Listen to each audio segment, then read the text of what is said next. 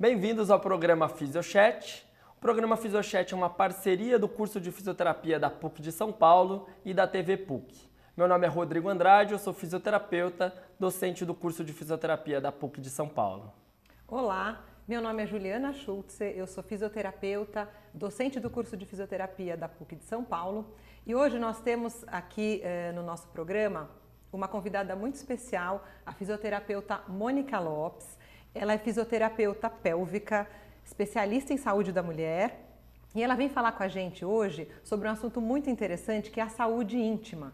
Ela é autora de um canal no YouTube chamado Mônica Lopes Muito Prazer, que vocês podem seguir acompanhando aqui no, no link que aparece no, na TV. E para começar esse bate-papo com a Mônica, a gente vai falar um pouquinho com ela. Seja primeiro bem-vinda, Mônica, muito obrigada, obrigada. Por, por ter aceitado o nosso convite. E quando a gente fala de saúde íntima, a gente pensa assim numa região do corpo que não sei se as pessoas já ouviram falar, mas que hoje em dia a gente acaba eh, tendo um pouquinho mais contato, que é o assoalho pélvico.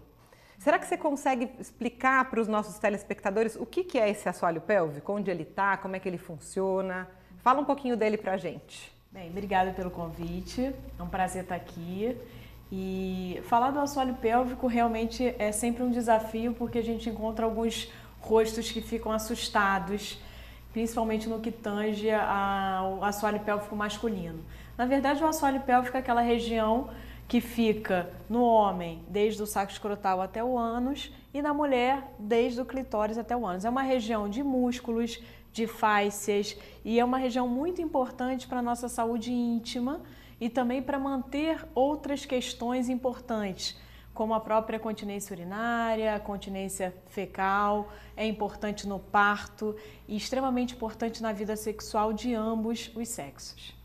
Ô, Mônica, tem muita gente que tem dúvida. Eles falam, ah, mas é, eu já ouvi falar de períneo. O períneo e o assoalho pélvico, eles são a mesma coisa? São sinônimos ou tem alguma diferença? Uhum. É, são sim. É, na verdade, o períneo é o mais conhecido, é o mais popular e muito mais popular nas mulheres, porque muitos homens, por isso que eu falei que ficavam espantados, é, na verdade são os homens que, quando a gente revela para os homens, ah, olha, então eu vou começar a fazer uma abordagem no seu assoalho pélvico no seu períneo, os homens acham, não, mas eu tenho períneo, como assim, né? E, e é assim, o períneo é uma região como outra qualquer do no, nosso corpo, uma região importante desses músculos, dessas faces que são importantes aí para a saúde íntima, tanto do, dos homens quanto das mulheres também. Então, só para abordar isso, essa ginástica pélvica, essa fisioterapia pélvica, também é para os homens. Também é para os homens, é muito importante. E aí a gente vê dois casos aí é, de suma importância quando o homem faz a cirurgia da próstata e ele pode cursar com a incontinência urinária e também quando o homem tem alguma disfunção na parte sexual. Claro que assim a fisioterapia na, no, nessa questão da parte sexual ela ainda ela tem estudos mais tímidos, mas vem ajudando e muito como uma terapia coadjuvante. Em muitos casos, casos de, de uma disfunção erétil leve, ela é muito importante porque acaba que a, toda essa musculatura, a contração muscular, a coordenação desses músculos ajuda no incremento da, da, circulação sanguínea local, então ajuda na manutenção dessa ereção ou pode também, através do treinamento, fazer um retardamento da ejaculação nos casos de ejaculação precoce. Porque eu imagino que seja um desafio, um tabu trabalhar com os homens. É, mas quando o homem, eu acho que, que sim, a gente ainda tem muito tabu, infelizmente, né? Mas eu acho que é, ao mesmo tempo a gente tem uma mudança de mentalidade, onde a gente está vivendo isso, né? não só em relação à fisioterapia, mas em relação a, a toda a questão é, de gênero, né? de, de da pessoa como um integrante social. Então, as pessoas estão abrindo mais as mentes, os homens estão procurando mais os urologistas, por exemplo, para fazer o, o, exame da próstata, estão tendo mais consciência do corpo e nós, como agente de saúde, fazendo um programa como ah. esse, é de muita importância para que a gente possa espalhar essa semente e mostrar aí às pessoas que isso é normal, que tem tratamento do mesmo jeito que as pessoas tratam uma pressão arterial, tratam uma diabetes, né? Por que não tratar também esse, essa musculatura e esses órgãos que são tão importantes para a nossa qualidade de vida? Com certeza. Mônica, você estava falando no início do assoalho pélvico de algumas funções que ele tem, né?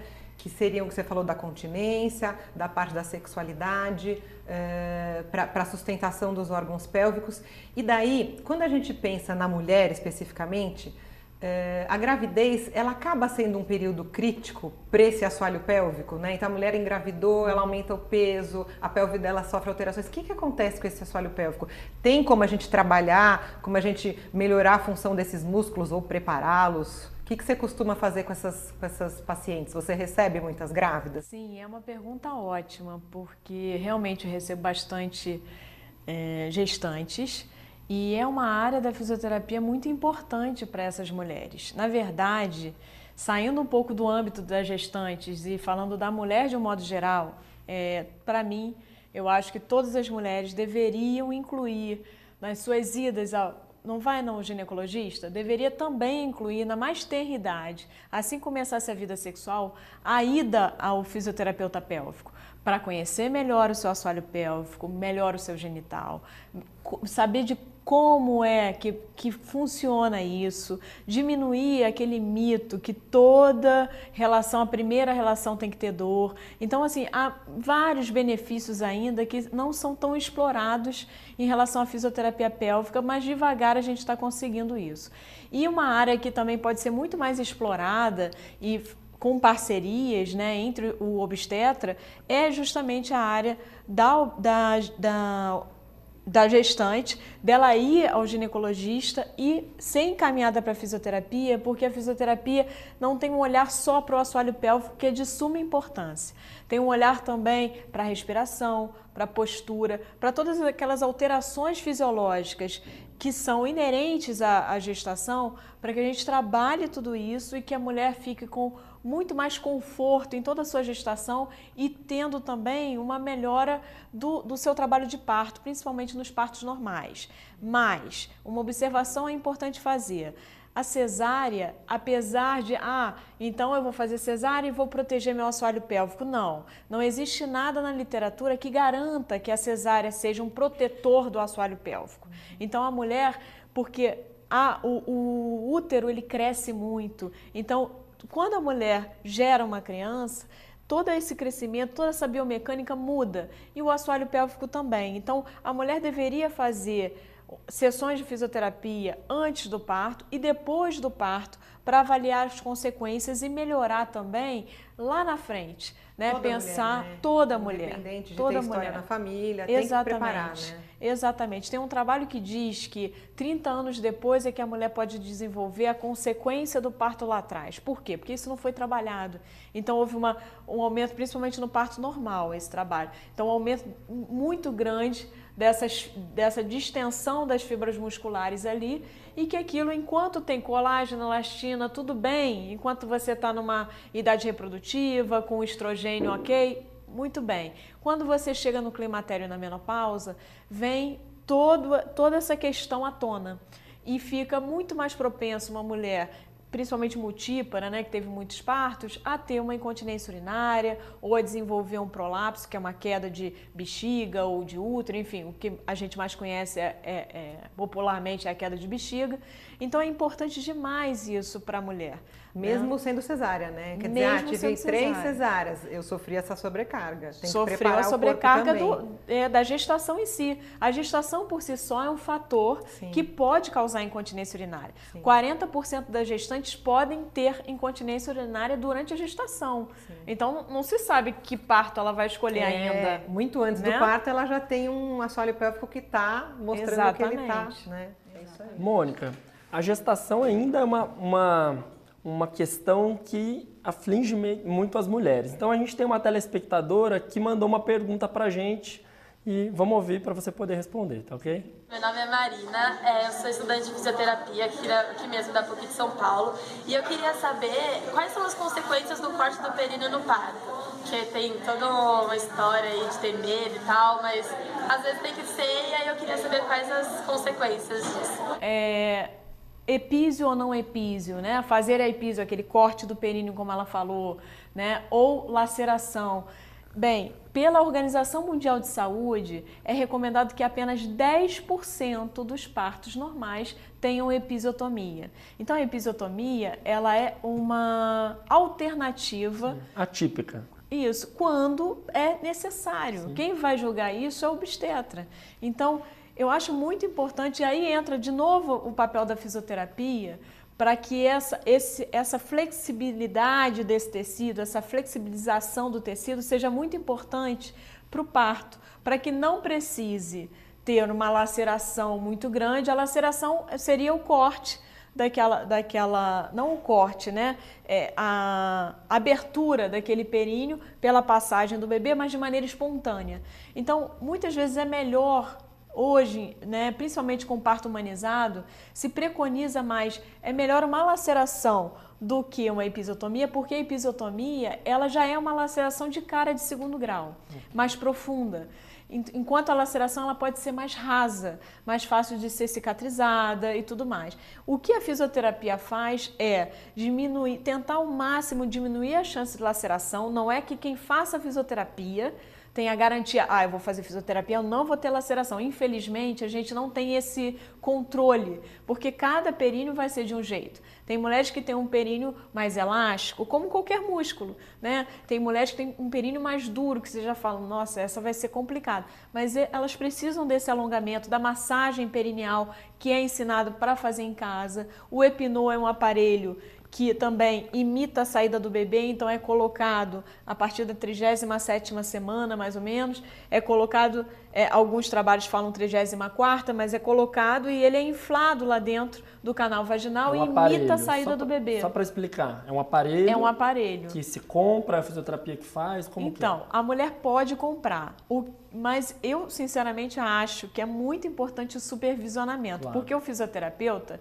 ele está preocupado em não ter nenhum problema, em não ter uma laceração antes do tempo.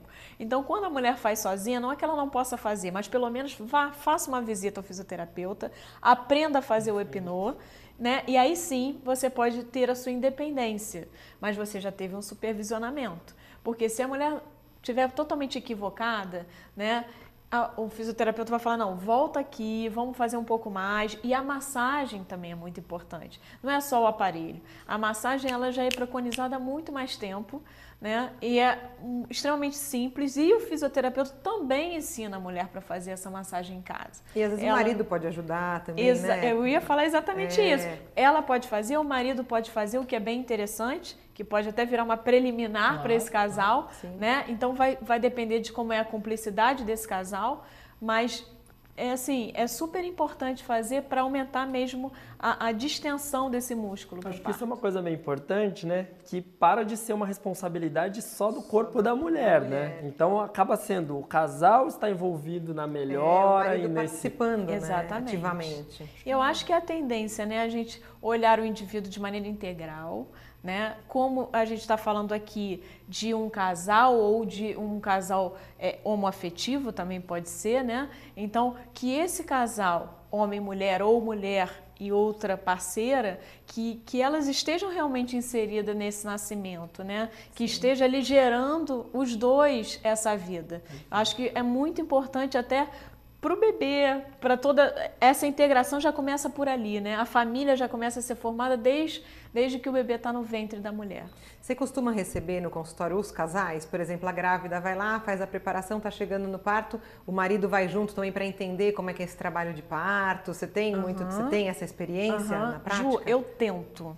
É, né? Eu tento mas nem sempre, né? A gente tem que falar o que o, o que, que acontece. É. Eu acho que a gente tem que continuar tentando. É, infelizmente, nem sempre o pai ou a mãe, a outra mãe, vai na, na consulta, né? Uhum. E, mas seria muito importante. Mas é. eu, eu peço para que, que vá ao consultório pelo menos um pouco, um é. dia. Não vai no ultrassom, né? Acompanhar Isso, o exato. desenvolvimento. Então, como é que será que está o corpo da minha mulher? E quando você parceira, pede, né? a adesão é maior. É. E, e, espontaneamente é um pouco mais complicado. Mas no ginecologista também, acaba não indo tanto, assim, né? É uma dificuldade, acho que do, do casal se, é, do casal ser mais é, complementar nessa hora, né? Eu acho que é é uma mudança. Eu acho né? que vem melhorando, né? E a tendência é isso que eu falo, a gente tem que estimular isso, né? Nós profissionais da saúde temos que Eu acho um que a gente esforço, tem uma né? responsabilidade importante. Quando a gente consegue tocar esse, esse paciente, que nem é paciente, né? É, Está é cheio de verdade. saúde. É.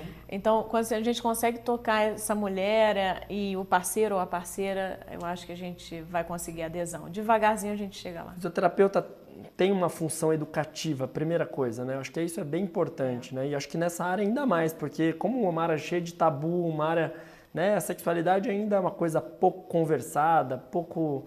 ah, então, acho que nessa área ainda mais, educação e formação é ainda mais importante, Com né? certeza. E tem um outro tabu que até o pessoal fala, né? Ah, vai ter parto normal, vai acabar com a área de lazer. Então vamos lá, ela foi, que, né? Que é o que o pessoal fala, né? É, daí ela, o bebê nasceu, ou teve uma laceração, ou fez uma epísio. E aí a fisio ajuda para esse períneo se recuperar, esse assoalho pélvico recuperar, e ela voltar a ter uma vida sexual satisfatória, ou ela vai ter problemas depois se ela teve um, um- um corte lá no períneo. Como é que fica a sexualidade dessa mulher depois de um parto normal com uma laceração ou uma epísio, por exemplo? É, essa é uma questão também muito bacana, porque a mulher, ela, é, na verdade, os profissionais que são envolvidos com o parto, eles devem ter consciência disso. Existe uma lacuna aí, né, entre esse pré-parto e esse pós-parto. Porque no pós-parto, quem é que vai orientar essa mulher em relação à parte sexual? De fato, mas assim, é, indo diretamente ao assunto e manipulando aquilo que está incomodando, né? Quem é que vai ter o olhar de saber que aquele tônus muscular, que aquela consistência muscular está mais rígida, está menos rígida, que a mulher está com medo e está fazendo uma tensão muscular por medo? Quem é que vai ter o olhar é, é, de estar conversando com essa mulher de posturas, de qual a atividade física também que vai fazer depois do parto? É o fisioterapeuta. Então, a hora que nós é, é, suprirmos essa lacuna e tivermos esse apoio dos nossos colegas obstetras, isso daí, para mim, vai acabar. Então, é, a questão da, da- do retorno da função, né? Existem alguns trabalhos que falam, ah, depois de um ano volta a função, mas volta mesmo. E aquele outro trabalho que diz que a mulher pode ter incontinência urinária lá na frente, né? Pode ter consequências lá na frente. Ou e a né? questão, quando você questiona uma gestante, quando você faz uma roda de pessoas que não fizeram a fisioterapia, é bem comum falar, ai, o início foi horrível, É. eu tive uma. a primeira vez que eu tive relação sexual foi péssima, eu fiquei insegura, doeu a beça. Às vezes é uma. Basta uma insegurança, basta um trabalho de relaxamento, É. de respiração. Né, Às vezes você nem toca no assoalho pélvico daquela mulher. Tá entendendo? Então, eu acho muito importante essa parceria. Tem que aumentar isso mesmo. O pós-parto é, deve ser feito pela fisioterapia, não deve né, é, é, abandonar essa, essa, essa gestante aí, nessa puérpera, no caso, depois do parto, para ela ficar no meio do caminho, não só para orientações da vida sexual, de como é que vai pegar esse bebê, de como é que vai se. com- Porque tem Amamentar, todo o né? trabalho abdominal que também deve ser feito. E esse trabalho abdominal, se não for feito, se a mulher tiver um abdômen com uma diástase, com uma separação dos retos, como é que vai estar a coluna? Como é que vai estar o assoalho pélvico? Isso é uma caixa, né? Então não funciona, não funciona separado, funciona junto. Né? Então, quando você trabalha no integral, você vê essa mulher de uma outra forma e conversar e, de- e tirar vários, vários mitos e vários, várias inseguranças que geram a mulher, Fal- falando que ah, eu estou muito larga. Muitas vezes a mulher se acha larga, mas ela não está larga, ela está com tá assim com uma flacidezinha pós-parto que a gente vai tratar e vai melhorar. Mas provavelmente o parceiro não vai sentir, porque uma flacidez, uma, uma lacidão né, nessa região, para que o pênis realmente tenha, nossa, está muito largo, não tem mais sensibilidade, teria que ser uma coisa burral. E não é isso que normalmente acontece. Então a fisioterapia vai até dar a essa educação para essa mulher, que às vezes também tem muitos mitos também no pós-parto. Acho que uma dúvida do pessoal de casa é qual é a diferença da fisioterapia pélvica para o pompoarismo, é, é a mesma coisa, não é? Acho que a maioria das pessoas nunca sabe diferenciar uma coisa da outra. Claro que você falou de todo, que a fisioterapia é uma abordagem muito mais global, mas especificamente, qual, qual a grande diferença? É, eu vou dizer uma frase que eu sempre digo. A fisioterapia pélvica é o pompoarismo com ciência. A fisioterapia pélvica, ela, eu não posso dizer que o pompoarismo ele não tem o seu lugar, e não tem o seu papel, porque é uma técnica milenar. Então, acho que no mínimo a gente tem que ter respeito por uma técnica milenar, né? E só que o pompoarismo, ele não tem um monitoramento. Normalmente o que a gente vê em cursos de pompoarismo é, são só é, palestras, explicam como é que é e tal, mas e aí? Se 30% das mulheres não tem conhecimento sobre o seu assoalho pélvico, não sabe contrair direito, como é que a gente vai fazer uma técnica só falando, olha, faz isso, contrai assim, contrai assado, fica muito mais complexo. Então a fisioterapia ela tem não só a terapia manual, mas ela tem outros equipamentos que vão ajudar a conscientização daquela musculatura, a contrair certinho. Alguns trabalhos mais recentes que mostram a contração do assoalho pélvico com ultrassom, mostrando a contração em tempo real, vendo o que, que acontece, a gente fica mais espantado ainda, porque muitas mulheres que, de, que a gente acha que faz a contração correta não fazem a, a contração perdão, corretamente. Então, imagina isso só no input verbal, só ali pedindo. Então, acho que a fisioterapia ela tem um acompanhamento melhor, ela mostra ao paciente a sua evolução, né? ela tem como mensurar essa evolução, ela tem um respaldo científico, né? E além disso, ela, enquanto o pompoarismo faz com as bolinhas de bem-o-a, que é bem interessante, sim, mas a fisioterapia pode dar um upgrade mais ainda. Tem os cones vaginais, que são pesos vaginais, né? Essas bolinhas têm mais ou menos 20 gramas. E, e, os pesos vaginais que utilizam dentro do canal vaginal, que são técnicas que realmente a mulher faz em pé, fazendo as contrações, fazendo os exercícios funcionais, começam com 20 gramas, vão até, até 70 gramas. Além disso, força não é tudo. A coordenação é muito importante. Então, a gente tem alguns equipamentos como o biofeedback, que a gente vê toda a coordenação desse músculo e o mais importante, o paciente entende. Isso vai para o cérebro, isso faz outra conexão, tá entendendo? Então, eu acho extremamente importante é, que as pessoas saibam qual é a diferença para procurar realmente o que precisam principalmente se tiverem alguma queixa de alguma disfunção associada. Mônica, tem uma, uma telespectadora, até que você falou de queixa, de dúvida, ela mandou uma pergunta porque ela fez uma cirurgia e parece que ela está com algum probleminha. Vamos ver o que, que, ela, tá. que, que ela tem de dúvida? Vamos lá, você responder. Oi, meu nome é Ana Maria Trindade. Eu fiz esterectomia quando eu tinha 42 anos. Gostaria de saber se é normal a perda do xixi depois desse procedimento. Esterectomia é retirada do útero, né? Pode ser uma esterectomia total, retirada do útero e dos ovários. E é, a gente tem os órgãos pélvicos, né? Eles estão entre aspas deitados assim uns sobre os outros. Então a gente tem a bexiga, o útero e o reto. Quando a gente tira um órgão, os outros tendem a se acomodar. Então a bexiga ela pode muitas vezes ficar um pouco mais baixa, né? Então essa pressão, as pressões que são transmitidas, elas ficam de uma maneira a ser transmitida mais para a bexiga do que para a uretra, por exemplo, o que favorece um tipo de incontinência chamada incontinência urinária de esforço.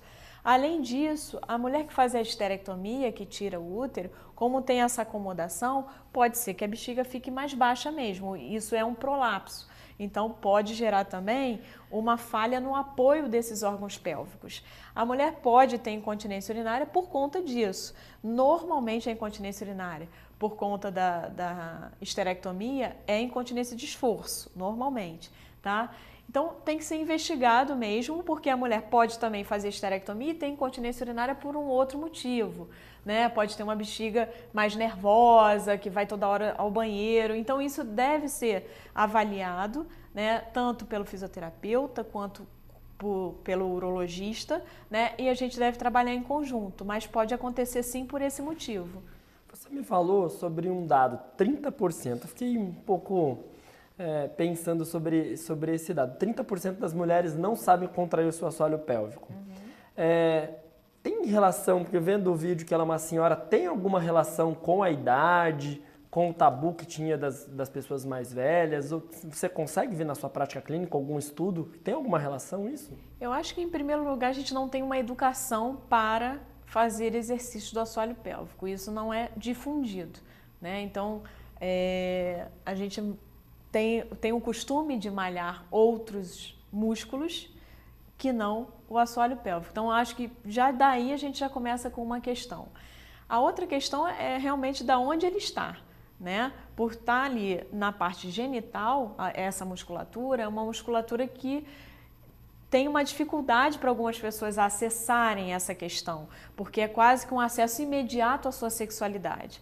Então, as pessoas que têm algum problema, algum tabu com a sua própria sexualidade, realmente têm um desconforto. Muitas mulheres têm um desconforto enorme com as suas próprias vaginas. Então, tem nojo, tem. É, é, uma, não, não quero tocar, tem um nervoso de tocar a vagina. Então, acho que todas essas questões acabam é, corroborando para essa, essa própria estatística dos 30% das mulheres que não é, têm esse conhecimento da, da contração do assoalho pélvico ou não sabem direito que musculatura é essa. E a gente está acabando com o nosso tempo aqui de entrevista. Foi muito bom falar desse assunto polêmico e que precisa ser cada vez mais falado, né? Então até essa questão da educação, eu acho que você estar aqui falando disso para o nosso público é muito importante. Espero que essa entrevista seja muito é, visualizada, que as pessoas compartilhem, para que a gente possa passar essa informação para frente. A gente agradece muito a sua presença, foi muito gostoso foi esse bate-papo. Foi uma né? aula, mais do que um bate-papo, foi uma aula. Agora você já sabe até do nós. seu assoalho pélvico, né? Com certeza. Tá... é, e homens também, né? É. Importante Perfeito. também. Gostaria de agradecer a Mônica Lopes mais uma vez pela sua presença aqui. Foi uma aula, foi muito importante. Queria agradecer a todos, todos os telespectadores. Continue nos acompanhando no Facebook, no Instagram e até a próxima.